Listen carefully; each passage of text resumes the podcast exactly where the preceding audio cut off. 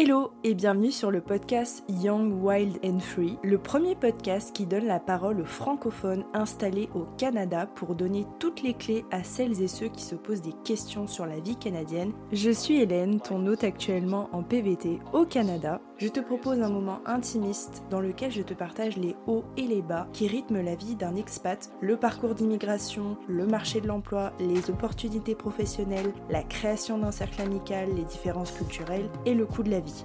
Ce podcast est fait pour toi si tu te poses des questions sur la vie au Canada, tu veux découvrir des retours d'expats inspirants et transparents, tu rêves de nouvelles opportunités professionnelles pour ta carrière, ou tout simplement tu es déjà au Canada et tu veux écouter des histoires de collègues expats. Je te donne rendez-vous chaque semaine pour partager mes doutes, mes victoires et mes rêves seul ou accompagné d'invités qui ont également tout quitté pour poursuivre leurs rêves, nous avons une mission, te raconter avec authenticité et transparence notre expérience. Bonne écoute Aujourd'hui, on papote avec Morgane qui a fêté ses un an au Canada et qui vit dans la province d'Alberta, dans le village de Lake Louise, le fameux lac aux couleurs bleu turquoise qui fait rêver tout le monde. Salut Morgane et bienvenue sur le podcast. Coucou Hélène. Merci. Est-ce que on peut commencer par te présenter, mais surtout, est-ce que tu peux nous dire un petit peu les raisons qui ont fait que tu es venu au Canada dans un premier temps et dans un second temps, pourquoi tu as choisi la province d'Alberta? Oui, alors moi, au tout début, le Canada, ça a été un peu un second choix, mais qui était toujours dans ma tête.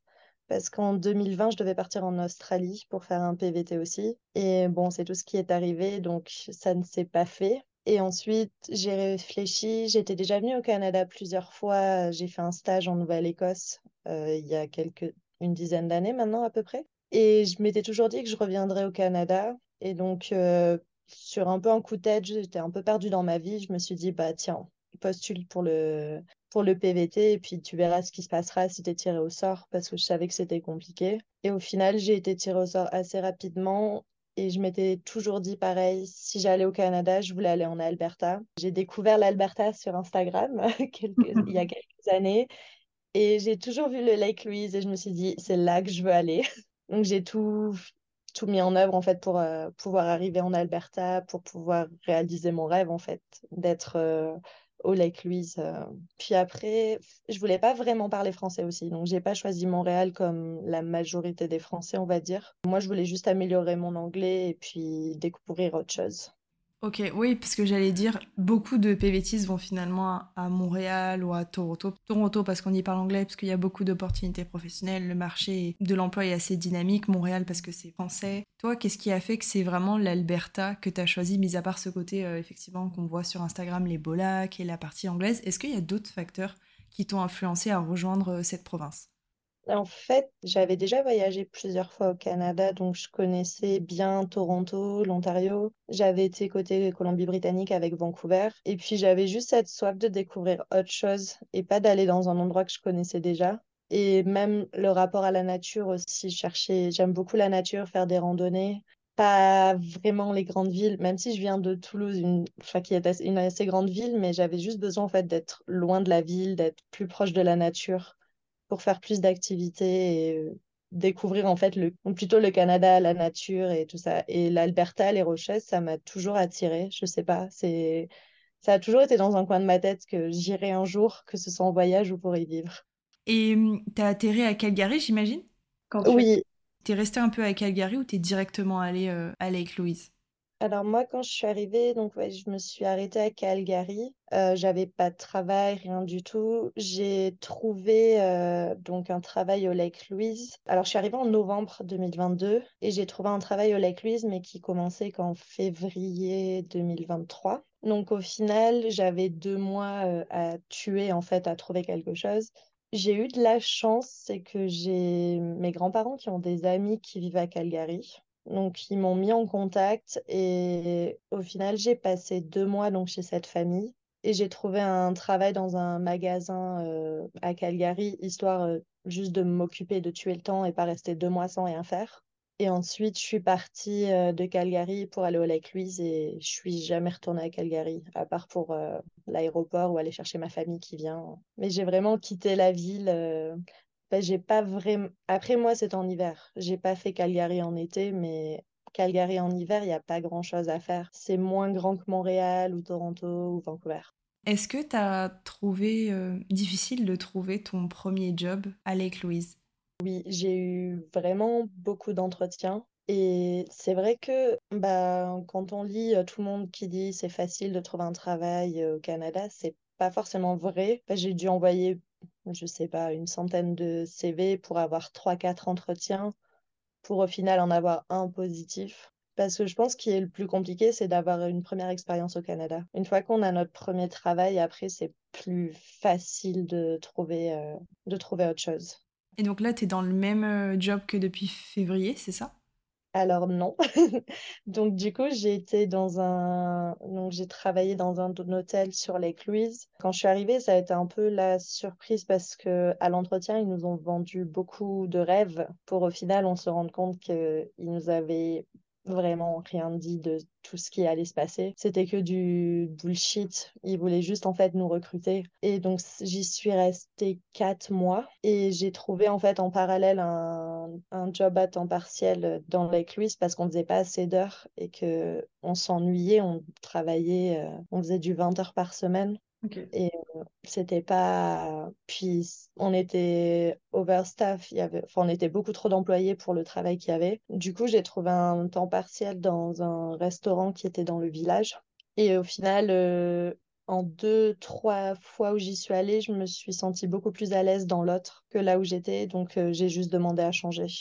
Et je suis passée en temps plein dans ce restaurant. Et là, ça fait depuis avril que j'y suis. Ok, donc tu occupes le poste de serveuse ou c'est autre chose?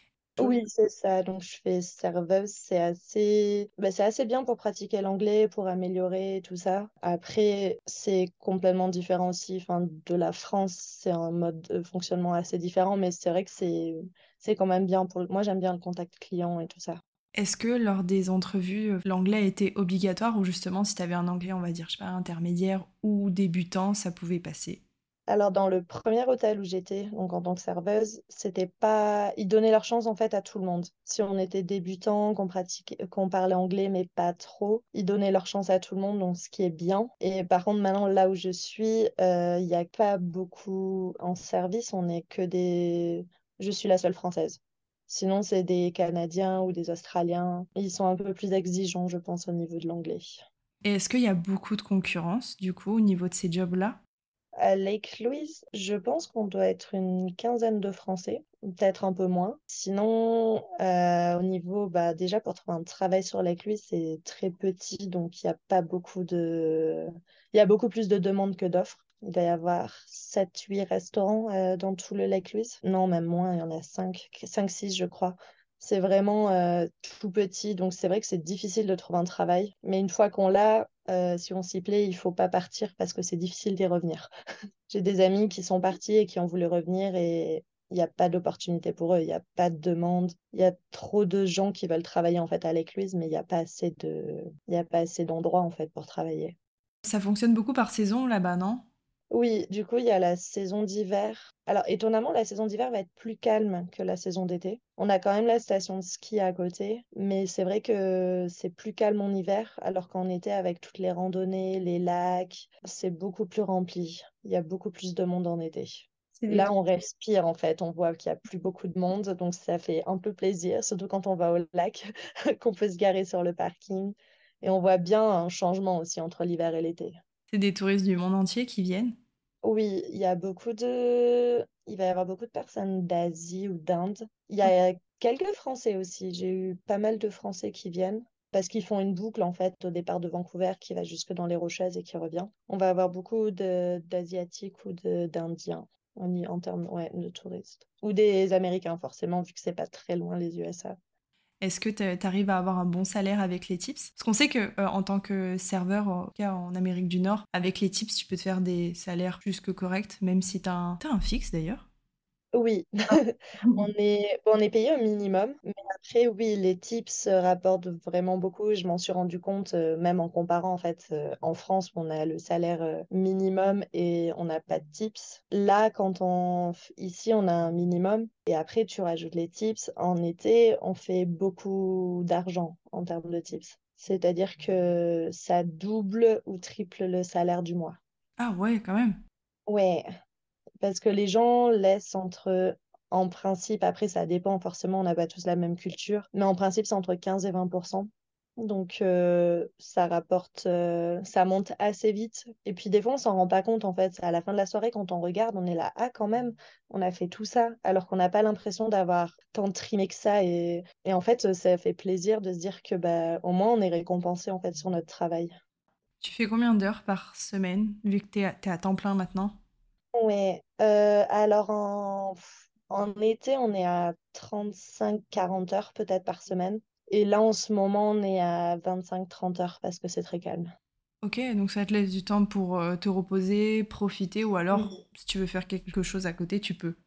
C'est ça. Et après, moi, j'ai l'avantage de travailler que les soirs, donc j'ai tous les matins, je peux aller. En été, j'allais faire des randonnées, euh, des petites randos tous les matins parce que finalement, on a le temps. Je commence à 4 heures, donc euh, la, journée est... la journée est longue, donc on a le temps de faire plein de choses, euh, des randonnées, aller se baigner au lac. Euh, c'est différent et je pense que je préfère travailler le soir que travailler le matin. Tu parlais tout à l'heure de stations de ski. mis à part voilà ce que ces jobs qu'on connaît, serveurs, dans les hôtels, etc. Quel type de job on peut retrouver justement dans ces stations-là?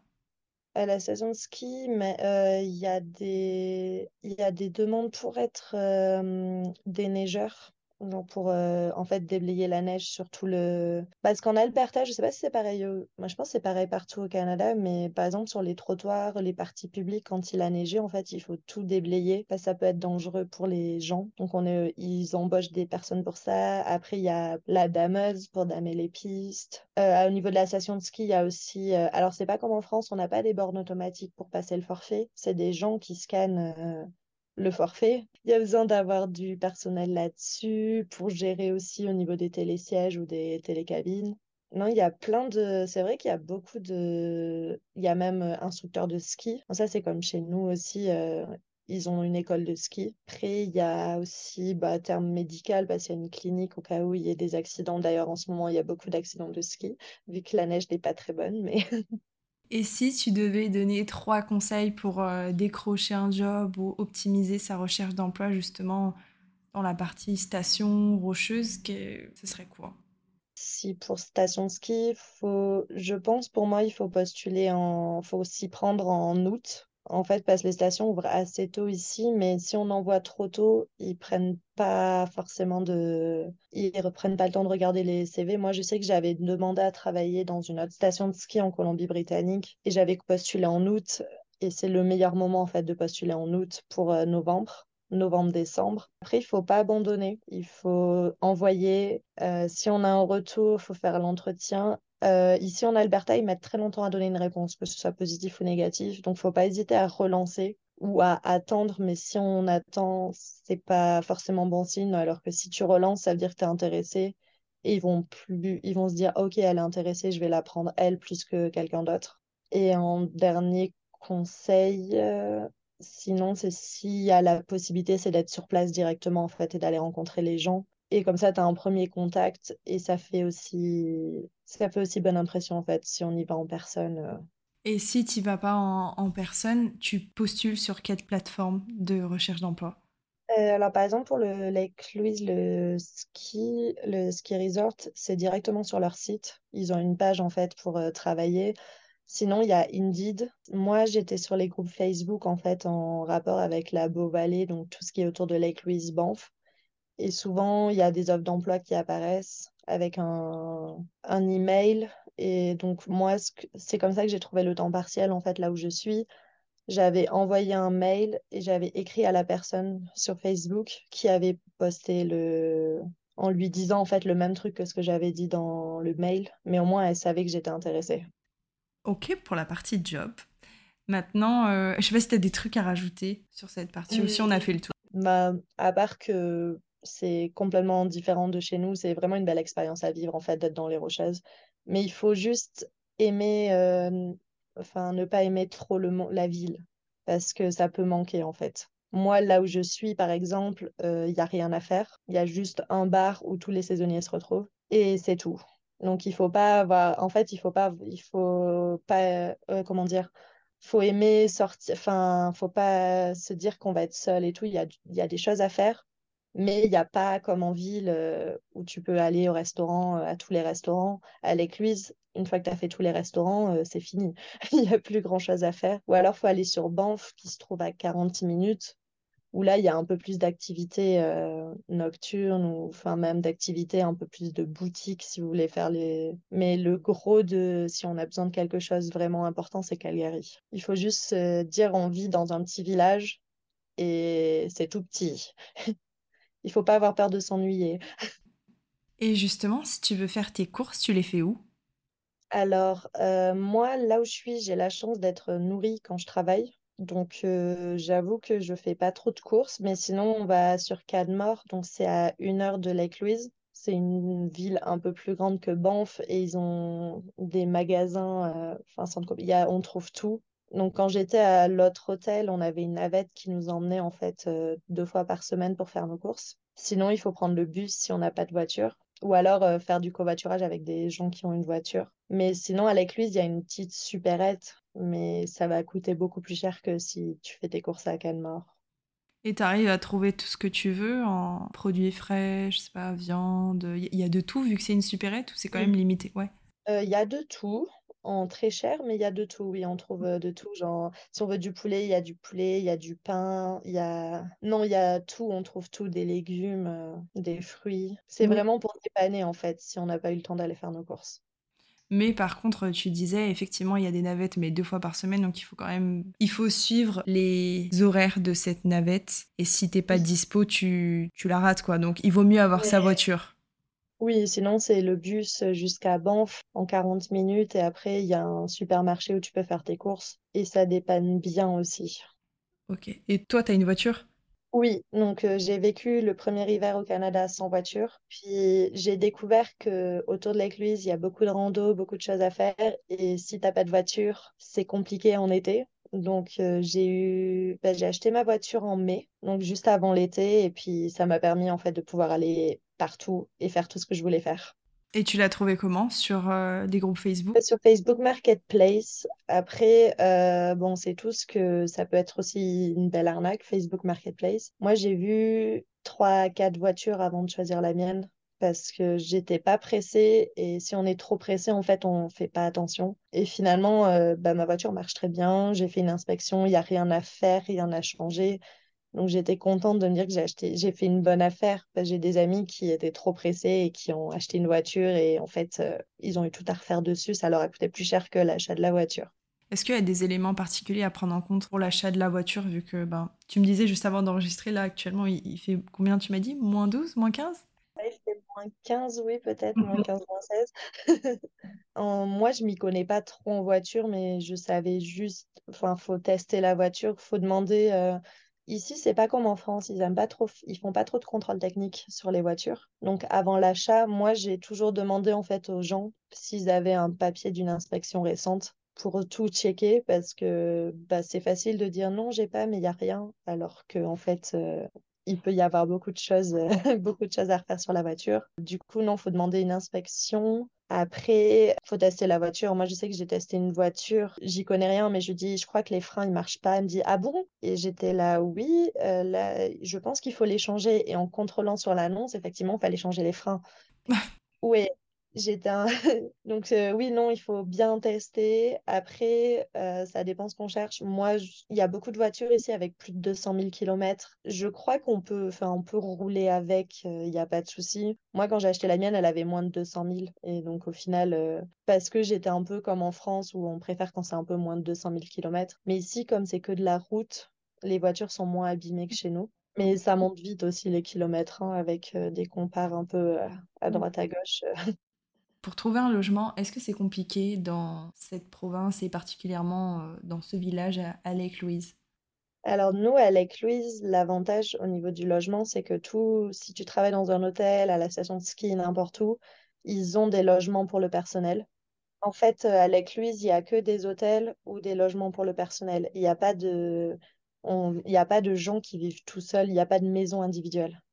Donc après, ça dépend aussi les endroits. Euh, moi, dans le premier hôtel où j'étais, on partageait notre chambre. Donc on était trois dans une petite chambre euh, avec aucun espace, euh, aucun, aucune vie privée. là, dans celui où je suis, maintenant, j'ai ma propre chambre et je partage juste les parties communes avec mes colocataires.